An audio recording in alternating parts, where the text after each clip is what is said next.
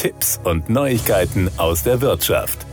Das 9-Euro-Ticket ist vorerst Geschichte und die Rufe nach einem Nachfolgemodell werden immer lauter. Im Zuge einer Studie hat die Technische Universität München mehr als 2000 Menschen während der Zeit des 9-Euro-Tickets begleitet und sie regelmäßig befragt. Neben der Abfrage des Mobilitätsverhaltens spielte dabei auch der Preis, den die Teilnehmenden bereit wären, für ein Nachfolgeticket zu bezahlen, eine wichtige Rolle. Rund 52 Millionen 9-Euro-Tickets wurden laut Bundesregierung im Zeitraum von Juni bis August deutschlandweit verkauft. Aber wie viel ist die Bevölkerung bereit, für den Nachfolger eines solchen Modells zu bezahlen? Das geht nun aus einem weiteren Zwischenbericht der Studie Mobilität Leben der Technischen Universität München und der Hochschule für Politik München hervor. Durchschnittlich 52,39 Euro würden die Teilnehmenden der Studie in der Metropolregion München für ein Nachfolgeangebot ausgeben. Damit liegt dieser Wert leicht über der durchschnittlichen Angabe bei der nationalen Befragung. Hier waren es 47,74 Euro.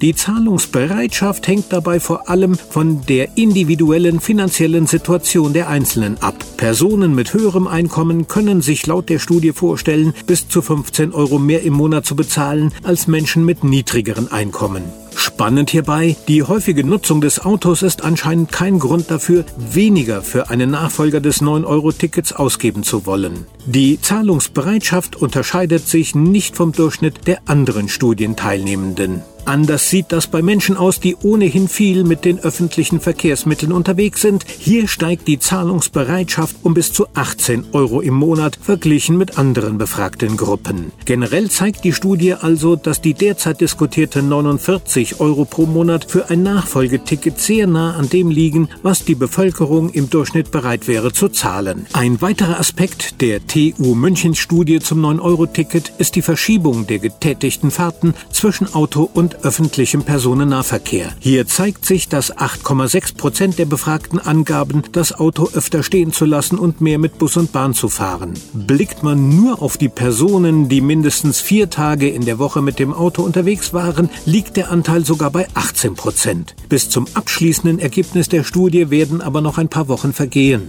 Erst dann ist eine abschließende Vorstellung aller Studienergebnisse möglich. Das waren Tipps und Neuigkeiten aus der Wirtschaft.